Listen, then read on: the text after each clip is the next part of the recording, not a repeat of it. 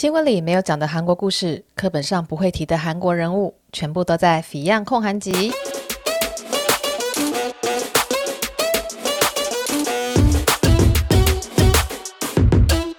欢迎大家，这次来到了 Fion 焢韩集的第五集哦。我们上次讲的是东大门的故事哦，也就是说，现在在疫情之下，大家无法出国，要怎么样批韩货？啊、然后还有说韩货跟台货的差别啊，还有韩国人爱穿 oversize、overfit 这种版型，然后还有包括了韩货为什么老是断货，还有我之前在当童装买手的一些经验分享，这都是上一集的内容哦。这一集呢，我们就要继续着讲东大门的故事，一样是在疫情之下的一些影响，还有变化，还有哦自己的一些心得整理哦。也包括了成本结构，然后还有一些我的对于做生意的一些想法跟心得哦。那首先呢，就必须要先来讲东大门批货这个批货市场它的一些样貌。那其实我们知道东大门有很多批货的建筑物嘛。那这个建筑物呢，如果有看过那些东大门批货的影片的人，就应该会对东大门的批示的样子有一些想法了，但是我相信有些人可能也是没有看过的。那我先这边短暂的形容一下，它其实就是有很多栋建筑物，然后一个建筑文明它就会有点像是一个干净的菜市场。哦、我不知道台湾要拿什么来比喻比较好诶，万年，唉，我懂，我怕我讲的很有年代感，因为以前的西门町万年呢、啊，就是。或者说顶好名店城，它不是一走进去就有一间间小铺，它的空间没有很大，它就又不是百货公司，也不是 shopping mall，它就是一间一间店那样子，然后空间大概三平左右，然后就是陈列衣服、陈列东西，它没有什么后场的概念，它的后场可能就是呃，可能一个一平方公尺的小小的仓库，或是两平方公尺小小仓库，所以它空间是。不大的，所以你可以一次看完所有的东西。然后呢，隔壁呢又是另外一件，又是一堆衣服，这样子的一个店家呢，我就称呼它为档口嘛。然后东大门有很多栋不同的建筑，所以一栋建筑里面它可能有三四层、四五层、五六七八层之类的。然后每一层呢，就是塞满了我刚刚所说的这些档口。那有些栋的空间比较大。它陈列起来就很像百货公司，那有些栋呢，它比较小，它就有点像以前西门町万年或是顶好名店城那样，就是小小的。所以每一栋都不太一样哦。那这些建筑物呢，我就随便念几间好了，像是说 DDP Fashion Mall、Bear Post、Kwanghi Fashion Mall、哦 Studio W、Techno、New Zone。Designer Club、APN 等等等等，就我刚刚这样念就已经念了七八栋了吧？但是除了我念的这几栋之外，就还有更多栋，所以你就知道，如果一层楼可以塞二十个店铺，那一栋我算它有个四层楼好了，四五层楼，那它一栋呢可能就有八十到一百间。那这东大门市场呢，有超过十栋建筑物，这样相乘下来呢，就绝对有超过一千间档口。那每一栋呢，有不同的价位和风格，应该不能说风格，因为其实每个档口的 style 会不太一样，所以它不会说这一栋就全部都是同一个风格。比较能够拿来做划分的，应该是它的价位。我讲的很委婉，它其实就是有一些栋很贵，有一些栋很便宜啦。那价格跟质感其实是成正比的。我老实说，价格比较贵的，真的质感就是比较好。那当然，你也可以在一些便宜货里面挑出质感很好的，也是有，只是那样子的工就会比较累，比较细，因为你要花很多时间去翻找、去挑嘛。那以前如果在现场的话，你还可以一个一个找，再从一堆便宜的东西里面挑出哦 CP 值很高的衣服。但现在呢，大家全部都是凭的照片来看的时候就，我觉得难度就比较高了啦。所以说那个挑货的成本啊、也是就是买那个 sample 的成本，也就是会累积在你的成本上面。那东大门这么多栋建筑物哦，一般我就会建议大家就自己先去逛一圈，才能够抓到说你自己想要的风格和你觉得可以接受的价位在哪里。那就我刚刚所讲的，有一些洞很贵，有些洞很便宜嘛。那其中有一栋呢，就是我不明讲是哪一栋了，但是在地图上看的话，它是右上角的。如果你要再跑这行，你应该知道我在说哪一个。那它就是有很多台湾卖家会去那边批。因为它价格比较便宜。那你如果看了很多 YouTuber，他们拍说：“哎、我去批货那个 Vlog 或者说记录啊，很多都会去挑那栋来拍，因为那栋啊、呃、走道很挤，然后货摆得很满，所以它的视觉效果我觉得蛮好的，会被会被撞来撞去的那栋就是它。那很多人都去那边拍，就觉得说：哇，平时好累，好挤，好窄哦，就是那栋。”啊，那栋也不能说最便宜啦，算是中间偏下偏便宜吗？中下便宜。那那栋的货呢？啊，我刚刚就说啦，呃，价格跟品质成正比嘛，所以那边都是要慢慢挑的。那其他比较贵的批式的建筑物呢？嗯。那他们光是批价就会非常非常非常的贵啊！我之前去逛 D P D D P Fashion Mall，就是最大的那栋，就是那种广告做最亮，在那个转角的那栋。之前去逛，去年吧，一件羽绒外套好像就韩币二十万左右，台币五千多块。哦，这是批发价哦，不是零售价哦。然后因为是批次嘛，所以你也不能试穿啊。所以说，虽然说。所以虽然看起来很漂亮、很厉害哦，哦，但也买不下手，因为不能试穿嘛。但是我去逛的时候，真的会觉得，哎，比较贵的那栋感觉质感比较好。那、也是有可能我被影响了，因为比较比较贵的那几栋啊，它装潢也会比较认真，然后陈列也比较宽敞，所以它看起来也比较舒服。但其实便宜的那栋，所以说不定衣服一样，但是你换一个环境摆放，就会觉得。就会感觉不一样，所以我说不定也是被装潢啊、灯光啊、陈列给影响。啊，我刚刚讲到说东大门有超过一千间店嘛，但是我现在更新一下，我录到一半的时候跑去找资料，发现我必须要更新这个情报。那之前我在对外讲东大门的档口的这些数量的时候，我都会说啊，东大门至少超过一千间的档口，我就是一个非常保守的算法。但是呢，我在录这集的时候，我去找了一些资料，发现我太保守了。对，我太保守了，因为我找到了一个资料，是 DDP Fashion Mall，就是东大门进来最亮、最大、广告看板最大那栋。光是它那一栋一层楼就有一百个店面。呃，我念一下数据哦，它一共是五层楼的建筑物，它一楼到三楼它是作为店面的，然后四五楼是办公室以及一些 studio。就是算是幕后工作那样子，一楼一百零四个店面，二楼一百一十八个店面，三楼一百二十七个店面，加起来一共几个店面？三百四十九个。光是它这一栋就有三百四十九个店面，然后东大门不止它这栋啊，还有其他栋诶，就有十几栋啊。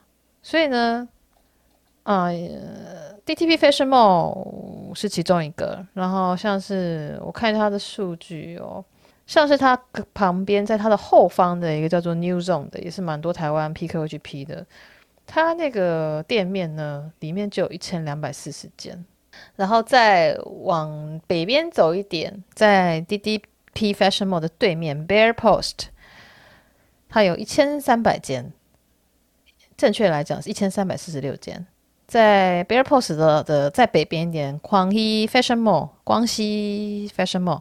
它有七百五十间，所以光是这几间加起来哦，就已经超过了四三千间了，三千个店面了。我还没有去算其他的哦，像是在后面的一些什么 APM 啊，或者说呃 OT 啊，或者说其他的店面，我还没有去算。光是讲这一二三四四个建筑物里面，就已经超过三千间店面了。那我想大家可能会很好奇，那个店面的租金是多少？那其实这个租金的高低，嗯，这个租金的范围还蛮广的。我有看到别的比较传统市场的，它一个摊位的租金是八十万韩币，八十万韩币呢就是台币两万块。但你要知道那个都不大嘛。然后我在看 DDP Fashion Mall 的这个资料呢，它是写它的租金是在五百一十到六百八十万。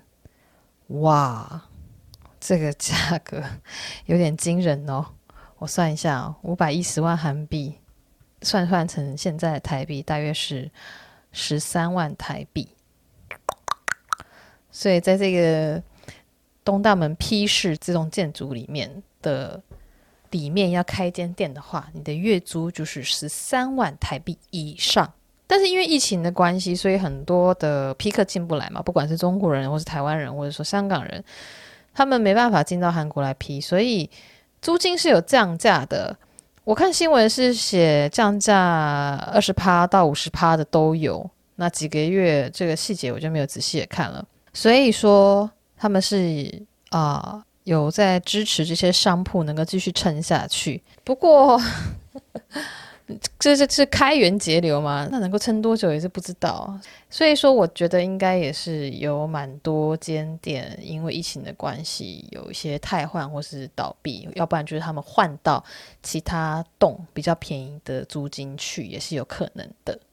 那换到其他栋，哦，什么意思？这就必须讲到。其实东大门这些档口后面的老板们，就是这些开店老板们，他们不会只有一间店啊。很多人是会在不同栋开不同的店，有可能是同一个品牌的衣服设计，它只是在不同的栋开店而已，就有点像是哦，其实就是开分店的道理啦。他的衣服都设计出来嘛，他就在不同的。点来销售，那你可能会想说，哎，那这样子批客不就会在不同的地方看到重复的东西？那就像我刚刚讲的，东大门有这么多间店，店上千间店，批客也就跟一般人一样，他不太可能说他在几天之内就逛完这几千间。所以说，这些档口的老板也要在不同的栋去开店，他才能够扩展他的客源，就跟很多餐厅啊，或者是。店家他们会开分店一样的道理，东大门的这些档口算是距离更近啊、密度更高的分店。那当然，这些档口老板也有可能是说啊，他做不同的设计，他可能有两种风格的品牌在 run，那也是有可能的啦，就是不一定。所以我那时候之前跟这个卖家朋友在逛的时候啊。他就会遇到说：“哎，你们怎么搬到这边来了？”就是会遇到以前在别栋看到的店员或是店家，然后我们就说：“哦，对啊，对啊，我们在这边开，或者我们移动了，或者说我们开分店了，都是有可能的。”所以有一些店呢，它可能是从比较便宜的月租开始，然后销售的蛮好的，有自信了，然后他就在移动到比较贵的月租的地方，所以他就可以升级到接触到比较财力比较雄厚的客人。但是也有可能是反方向进行的，就是他原本是在一个比较贵的月租的地方，然后他撑不太下去，所以他就移动到一个比较便宜的，就是有点看你是往上走或是往下走了。我说的是价格的部分。我的朋友就有说啊，其实有些店他原本在贵的店，那有些档口他原本可能在贵的洞，但是呢，他后来移到便宜的洞之后，哎，就有点慢慢走中了。这因为他要配合那个地方的客人嘛，因为会去比较便宜的洞的客人，毕竟是预算上可能会有些限制。那他如果卖太贵的衣服，档口就会卖不动啊。这些客人他们就是想要来找便宜一点的东西，然后你卖的比这边的高一点的话，那就是卖不出去，所以他们就必须有一些价格的调整，或是设计的调整，甚至是品质的调整。哦，所以我觉得这点。哦，算是东大门一个业界，我觉得还蛮有趣的一个现象啦。那这边就来讲一下我自己以前做买手的时候遇到一些状况。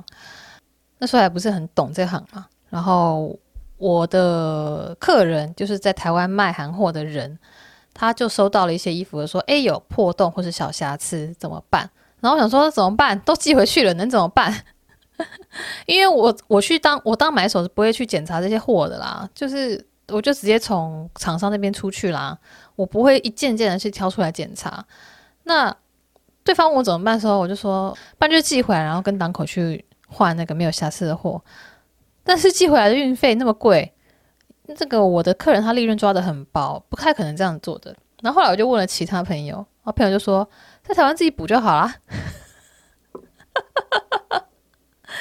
就是他们就自己去找那种缝纫的阿姨吧，就把它补起来。那以前有些卖家，他们是因为每个月都会来韩国嘛，然后他们就会把上个月预收到的瑕疵品，然后在下一次批货的时候带过来，然后去跟档口换，是这样是可以的。但像现在这个状况，没有人可以直接来韩国的话，诶，就真的就只能在台湾自己找人家帮你补啊，帮你修啊。那如果你是高单价的东西，真的很贵，然后你的利润空间也抓得还蛮稳的话，那当然就是可以寄回来换。我觉得那是 OK 的，就是看每个卖家的那个。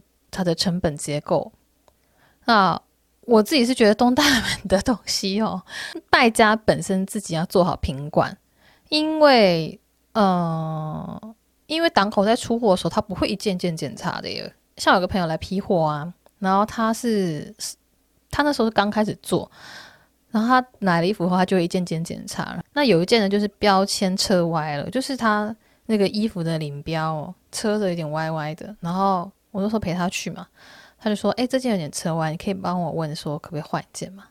那我想说：“哈，我这这也要换？” 然后我就哦，好吧，我就帮他问。然后对方也是说：“啊，这也要换？”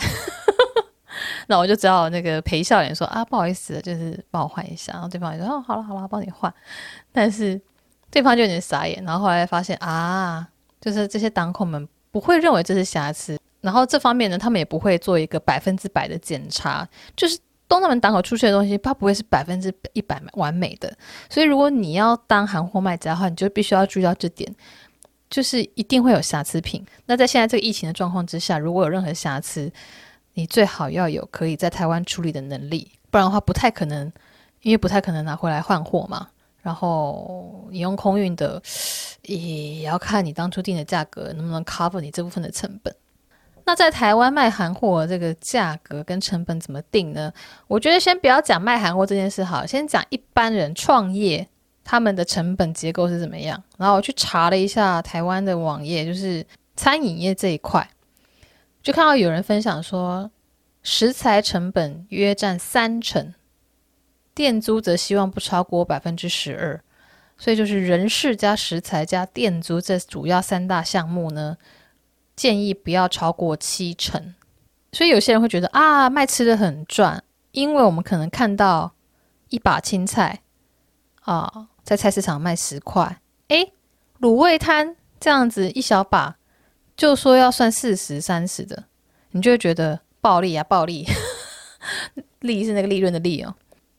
但是你如果就是照我刚刚讲的那个人他所写的食材成本约占三成的话。一把青菜十块，他在外面卖三十块，这不是很正常的吗？十除以三十是零点三三三三三，除不尽啊。但是差不多就是三成嘛。那餐饮业之外呢，我改讲另外一个我比较熟悉的领域，就是出版，因为我出过四本书嘛。啊，其实作者能拿到的版税就是十趴到十五趴左右，更糟糕的会是五趴。我觉得谈到五趴就有点太夸张了。那我自己是，我已经忘了我拿过几趴，我好像都是拿十五趴吧，反正我我有点忘记了，抱歉。但是是没有高过十五啦，然后也没有低到五，就是在十十五两个之间。我的朋友们听到我的版税的这个 percentage 之后，他们都会很压抑，觉得很少。就是一本书卖三百二十块好了，我看一下哦，三百二十块乘以零点一五。就是四十八块，是卖一本书，我可以拿到四十八块。那大家可能买一本书觉得三百二十块很贵，哎呦，真的觉得很莫名其妙。哎，一场电影也是三百多块吧，大家就不觉得贵？切，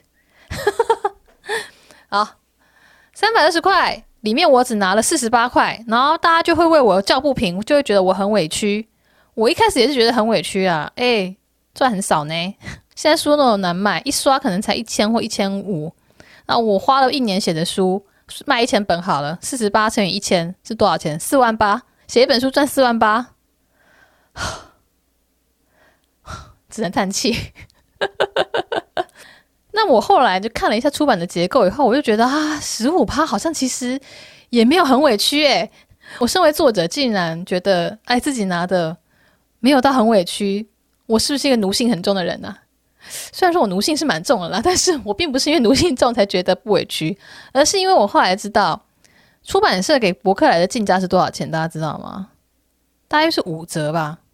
所以一本书三百二，伯克莱他拿到的成本价是一百六，然后伯克莱可能会再用什么七九折去卖。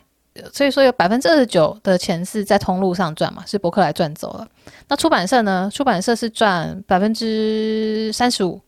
所以说那个三百二十块里面，出版社拿的了零点三五，他赚了一百一十二，是比我多没有错，比作者多没有错。但是出版社他要养一个办公室，然后要养这些行销的人、编辑，然后封面设计等等，然后他。还有印刷成本，他还要赌这本书会卖，卖不好，他就还要负担着库存的压力。所以说他在那个三百二十块里面，他赚了零点三五，我赚了零点一五。哦，我是觉得我们两个赚的比例是没有差到，没有那种没有到非常的悬殊啦，以我们各自承担的压力来说。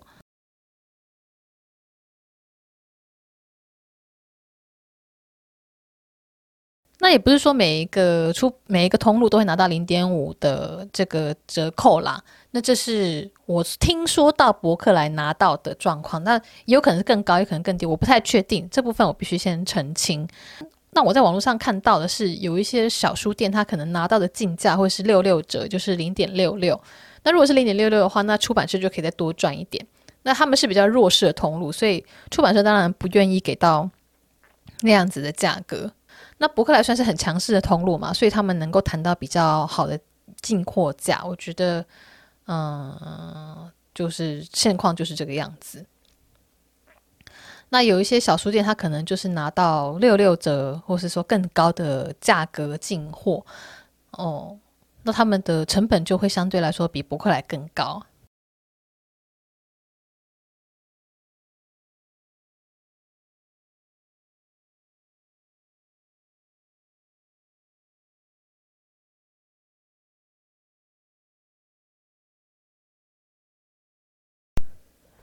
那我录到一半呢，是想说要确认一下这个数字哦，因为我之前是在网络上查资料的时候看到有、呃、出版社的人相关人士他写说进价是这个状况，那我又再去跟我认识的出版社的工作人员再确认一次，他就说哦，就是在这个范围，就是五折上下那样子。但是我想要解释一下，我刚刚所举的那个例子，就是不管是金额或者是说进价的折扣数，我都是先取一个简单的数字。然后好算给大家听，因为也不是说每本书都是打七九折嘛，它有可能只是九五折啊，或者说它是用原价就去卖的。那伯克莱他拿到的那个折扣数呢，也是一个，也不会说一直都是几折那样，有可能他们会有不同的活动配合，或者说不同的量，那他们谈到的折扣数也会有不同，所以这不是一个一定的状况。我想说跟大家解释一下。那另外呢，博客来它本身是一个强势的通路嘛，所以它可以比较有谈判的能力。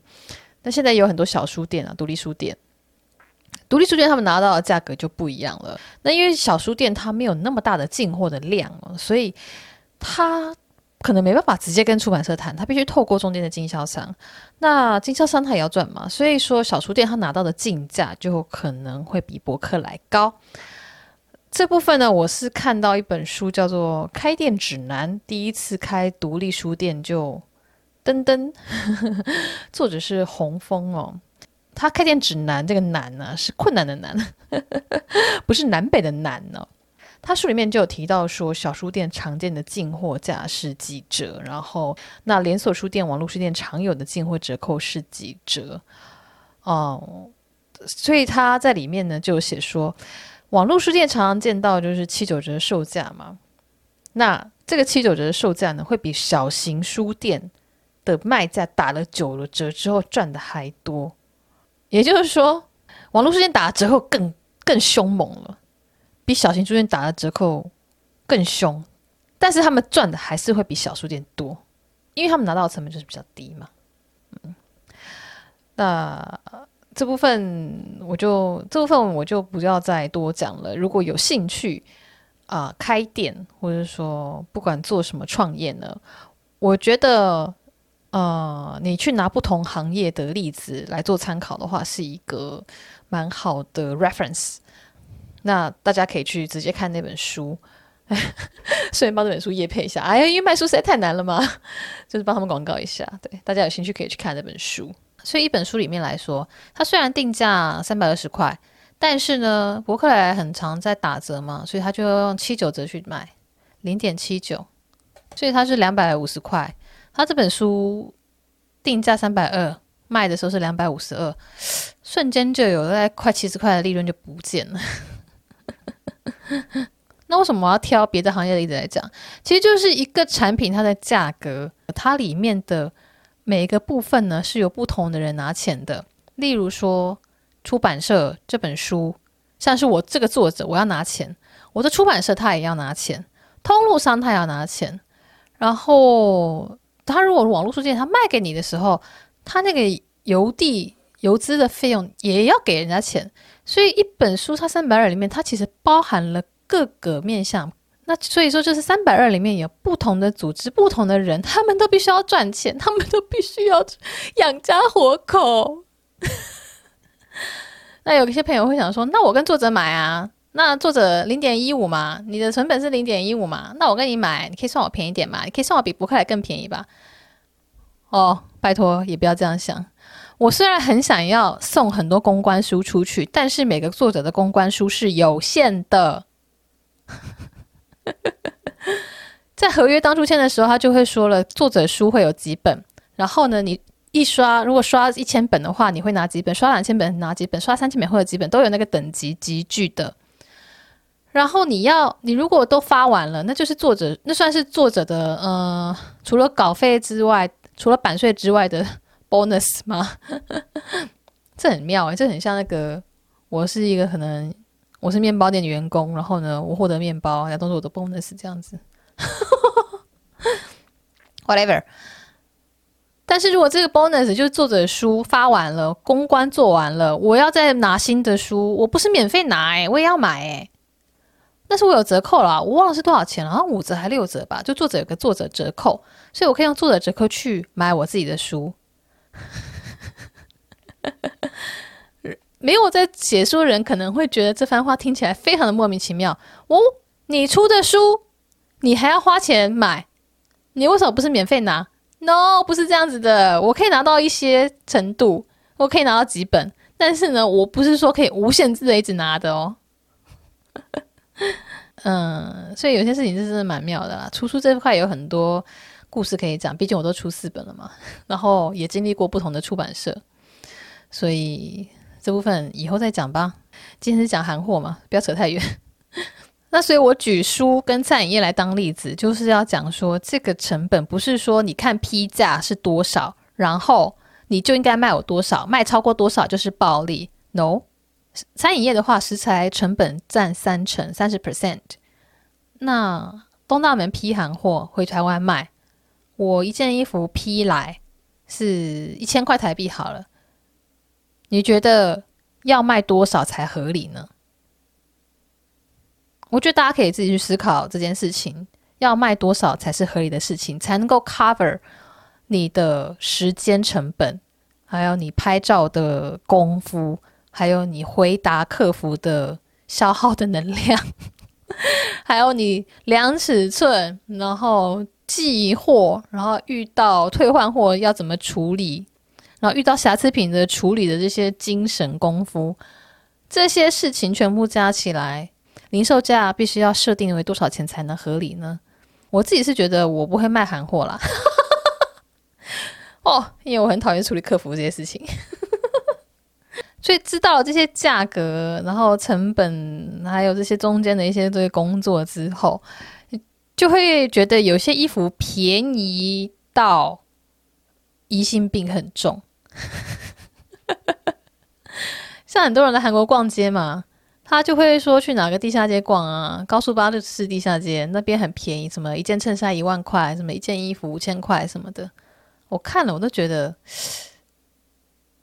韩国人一个小时时薪基本时薪两百二十块台币，然后你现在跟我说台币两百七可以买到一件衬衫，你觉得那件衬衫是韩国制造的吗？呃，我就不多说了，大家自己心里有数哈。讲到地下街，我想要插个题外话。那很多人会在想说，诶，韩国很多逛街地点嘛，弘大、梨大，啊、呃，江南地下街、高速巴士地下街、永登浦等等，到底哪里便宜？其实我觉得真的很难说，并没有说哪里就一定便宜。为什么会这样说呢？因为我其实蛮爱在弘大逛街的，因为我觉得那边有一条街就还蛮多服装店的，可以一次逛完，还蛮方便的。但是呢，我就觉得它好像不是最便宜哦。因为我已经有遇过两次这样的例子，怎样的例子？就是我在弘大看到了一件 T 恤，然后我想买给龙哥嘛，那我就在思考说要不要买。反正是一个上面有乐高图样的 T 恤，就传我就传照片给龙哥说：“哎，你喜欢这件吗？”然后龙哥就说：“觉得还好呀。”好像说我就想说算了，先不要买。然后呢，就刚好隔几天，我跟朋友去逛梨大，我在梨大看到一模一样的 T 恤，我真的蛮确定是一模一样，因为我摸。我不是只看照片哦，我两个地方看到的都是衣服的实品。然后呢，弘大就是比较贵，我忘记贵多少了，但是就是比较贵。我想说，哦，好，这个大概是两年前的事情。接下来是今年的事情，今年九月还是八月吧，反正我去新润线站的附近一个整形医院去跟他们谈那个拍片的 case。然后整形医院就在新润线站的出来五十公尺。那地下铁站呢，通常都会有一些小小的店家嘛。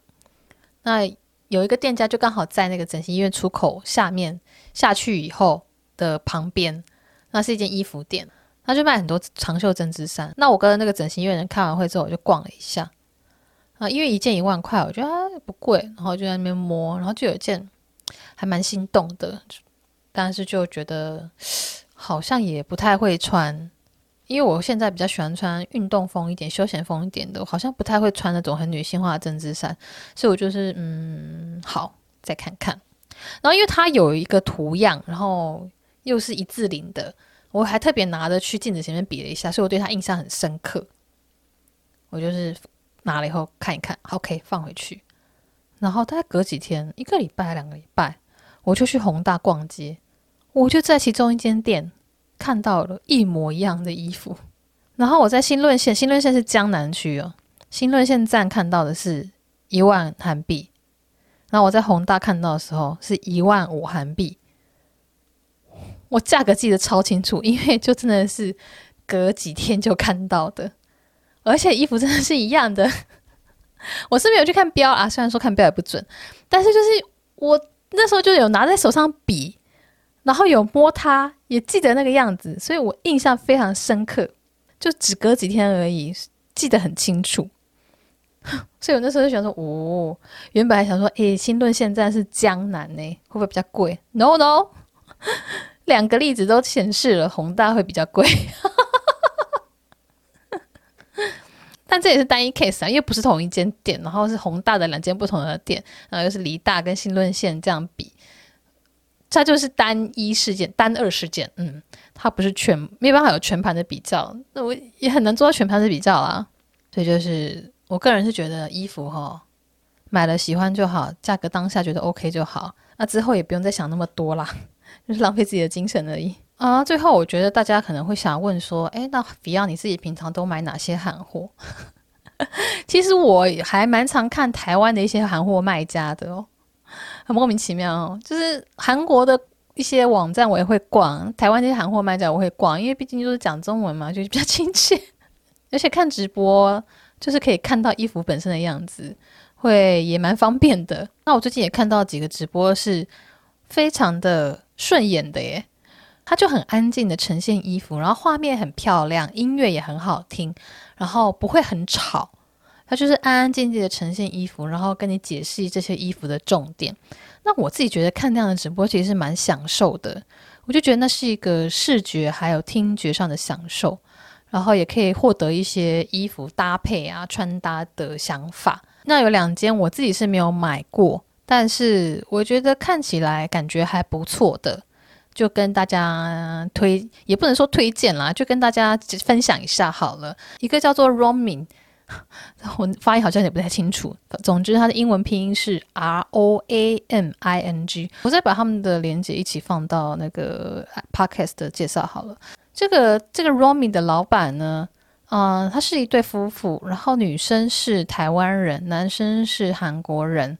这个这对夫妇他们本身以前都在东大门工作，好像工作了。我看那个女生写的话，男生已经工作在东大门超过八年，然后女生的话以前是在就是东大门的档口里面工作的。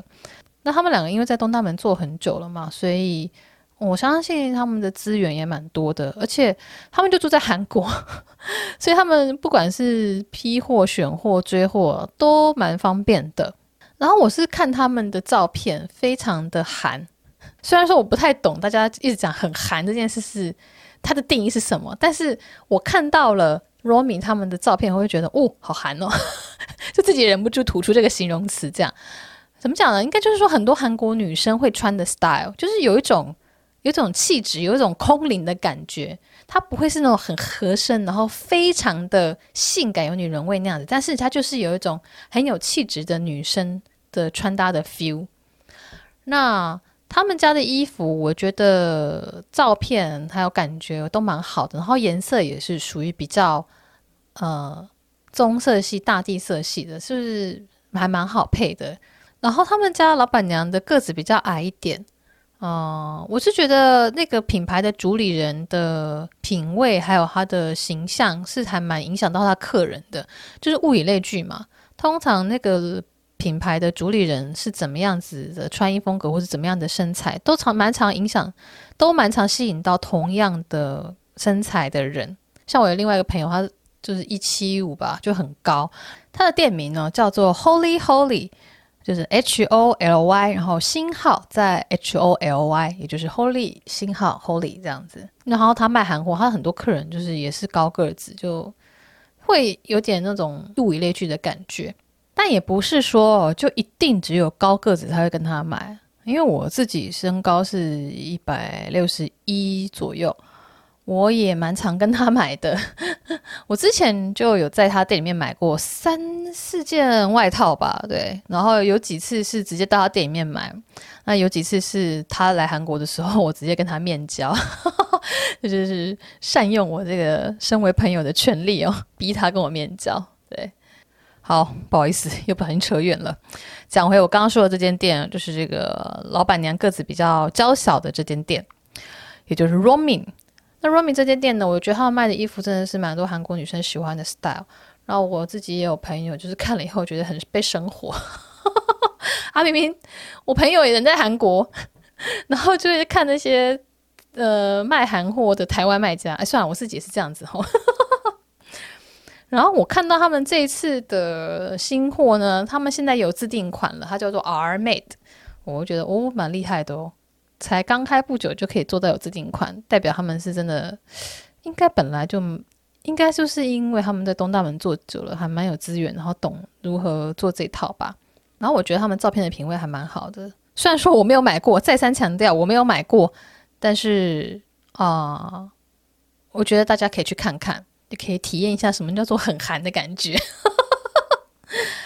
那刚刚这个 Roaming 它是女生的服装嘛？那另外再来分享一个是男生的服装好了，就是永成的衣服。我觉得张永成应该很多人都知道吧？他是一个网红诶、欸，他就是以前是一个 model，然后现在然后之前在韩国工作生活，那现在是暂时回台湾了，因为疫情的关系嘛。然后因为他以前是 model，他就对时尚很了解。然后他也很懂，他也有很多从事时尚业的朋友，不管是模特啊或者设计师，所以我觉得他的资源会比其他卖家来的更多诶。然后我很常看他的 IG 啊，然后他的方式就是直接把一批货给买断，然后就可以用比较好的价格来给消费者。我觉得这是一个蛮有勇气的做法，因为我个人是很胆小了，我不太敢创业，我觉得能够。我觉得愿意掏出一笔钱来直接把货给买断这件事情，哇，我好佩服我这，因为我这个，因为我个人是没有勇气做这件事情的。我觉得创业的人都必须要有这种果断的决心，因为像龙哥也有，龙哥就是上礼拜就遇到一批还不错的原料，然后质感蛮好的，他就一口气把人家货全部吃下来了，也是花了几百万韩币。然后我听到的时候就傻眼，我想说，哇哩嘞，几百万韩币，你你你你卖得完吗？怀疑自己的老公这样子，他就说当然卖得完，哦，很有自信那样子。我说哦，OK，觉得就是创业的人都是一些狠角色，他们都很有那种果断的决心。回到永成的身上，那永成呢，他自己就是除了有东大门的货之外，他还有一些韩国小众设计师的衣服品牌，那就是靠他以前的人脉嘛，因为他认识很多韩国时尚界的人士。哦，对啊，他以前是在韩国跑时尚圈的，就是去参加一些名牌的 party 我。觉得还蛮厉害的，然后我看他有些衣服，他真的卖得很便宜，就是因为他敢把人家的货直接买断下来，而他韩文也很好，所以跟那些档口吵架的时候，我觉得吵得也很顺。因为他有时候 IG Story 会 po 他跟档口吵架的那个截图，让我看的时候想说，哇，张友成，你真的很厉害，因为跟韩国人吵架真的是有技巧的。那总之，他的那他主要是在 IG 上面卖嘛，他也有 Facebook。那他的 Facebook 叫做 Orange 橘子橙，嗯，大家可以去搜寻一下。然后他的 IG 呢是哦，英文有点长呢，Y U N G 底线，然后 C H E N G 三二七。然后永成我是认识他本人啦，就是我以前有采访过他，分享他的故事。那我觉得他真的是一个很热血的人，而且长得很帅，他可以去追踪他。他听到我讲这话，应该会傻眼吧。好，那以上呢就是今天的 podcast，就是讲了一下东大门批韩货的事情。那其实我还有一些想要跟大家讲的内容哦。另外还要想讲什么呢？就是我很常收到来信问我说：“诶，要学韩货批货的话要怎么做？”如果是在疫情之前的话，我就会 pass 给我那些教韩货批货方式的朋友，就是一般的想学的人来到韩国之后，我朋友就会在批示跟他们碰面，然后教他们，然后分享一些经验等等。但是因为现在 疫情的关系嘛，这个这个方式已经行不通了，所以我看到很多台湾人他们是直接在台湾开课哦，直接在那边教，就是教大家怎么样线上批货的。那这些课程我自己没有上过，所以我也不知道内容如何哦。所以说我收到的信件很多是问说，在这个状况之下哦，他想要开始这种卖韩货的生意要怎么开始？然后我们认识老师这样子。但是因为我的朋友是人在韩国的嘛，他没办法飞到台湾去教大家。而且我朋友他主要的获利来源也不是这个教学啦，他主要还是在做别的事情，所以。啊、实在是因为太多人问我了，所以呢，我没办法在这方面给明确的建议，或者说教学的指引。但是我有听到一些啊、呃，做韩货的时候会经过的一些困难，就是你在找韩货，然后回台湾卖的时候会遇到的一些状况，是你在批货之前可能没有想过的。所以，我虽然说没有在教学，我也不知道说。哪个教学比较好？但是我可以分享一些我观察到或者说我看到的状况。那你觉得有收获，那很好；如果你觉得没收获，那 我也没收你钱，你也不吃亏吧？对不对？所以呢，我打算是在下一集来讲这个，来讲这些我所之前所得知的一些卖家的经验谈，还有说我观察到我的卖家朋友有一个朋友呢，他的转型做得还不错。就是我刚刚提到那个 Holy Holy，他是我的大学好朋友，那那他也很不吝啬的就跟我分享过很多的事情哦，所以我在旁边看他一路经营呢，我觉得有很多的观察呢，觉得大家可以做一下参考。那他的这个转型，我可能就会留到下一集 再来多琢磨一点，不然的话，我觉得这集实在太长了哦。那也因为上一集东大门这个 podcast 的收听人数我吓到，就是它的下载率非常的高，甚至超过了前三集的总和哦。所以我就在想说，诶，是不是大家对于这个主题很有兴趣？那我就想说，在 YouTube 也拍一集关于东大门的主题好了，会直接的有东大门现场的画面给大家看。然后我也打算会电话连线 采访我在东大门工作的朋友，那去了解一下他们这阵子一些工作上有什么样的状况啊，或者说有怎么样的处置。那有兴趣的话，大家也可以去看 YouTube，内容是会不太一样的。今天这一集是第五集嘛，那我是在。我应该会放在十二月二十八号，也就是礼拜一的时候上线。就大家现在，就是大家听到这集的话，是十二月二十八号上传的。那我的 YouTube 影片呢，我计划会在十二月三十号，也就是礼拜三上线。如果我的剪辑还有我的那个脚本 一切顺利的话，我原本习惯是礼拜三或礼拜四上片嘛。然后，如果这个时间比较赶不及的话，我都会压在礼拜四上。但是呢，我熊熊发现礼拜四是三十一号，台湾大家应该就会出去跨年之类的，谁想看点 YouTube？所以呢，好，我就拼一下，赶在三十号礼拜三晚上上片，但是可能是九点吧，因为我一个人剪片实在是哦很累嘞。那所以有兴趣想要看画面。然后一些实际现场拍摄的东西的话，大家也可以去看我的 YouTube。那内容我是会不太一样啦，毕竟我跟朋友电话连线的话，跟朋友的一些对话呢，又会再撞击出新的火花，或者说我会想到一些新的问题哦。那我觉得会是比较不一样的东西。所以如果有兴趣的话呢，欢迎你去 YouTube 搜寻“韩国主妇皮样就可以看到我的频道啦。然后，如果你对我这个 podcast 有什么感想，不管是说哎觉得有同感也好，或者说你觉得我讲错也好，都欢迎直接到我的脸书粉专，叫做 Fion 的韩国生活日常，留下你的心得感想，或者是反馈，或者是辱骂，哎，辱骂还是比较好，都可以啦。因为上一集播出之后啊，就东大门的这个播出之后啊，就下面就有很多。同行，我说的不是 Podcast 同行，是做东大门批货的同行，就有很多人留言说完全的同感，然后或者说他们遇到的一些啊、东大门这些档口的脸色的变换，我觉得非常的真实又有趣，你就可以看到那个前倨后恭 的样子啊。虽然说这样笑人家不太好，好，我就是你就可以看到一些实际上的变化，实际上真的。有差别的事情啦，哦，所以我觉得这个讨论也蛮令我觉得有收获的，就是他们在现场实际遇到的状况的分享。那也谢谢他们呃分享的状况。然后如果有其他人有关心的话，大家也可以去下面留言看看，然后讨论一下那样子。我是觉得我自己就是一个抛砖引玉啦，我抛出我这些小小的观察哦，然后可以引来一些。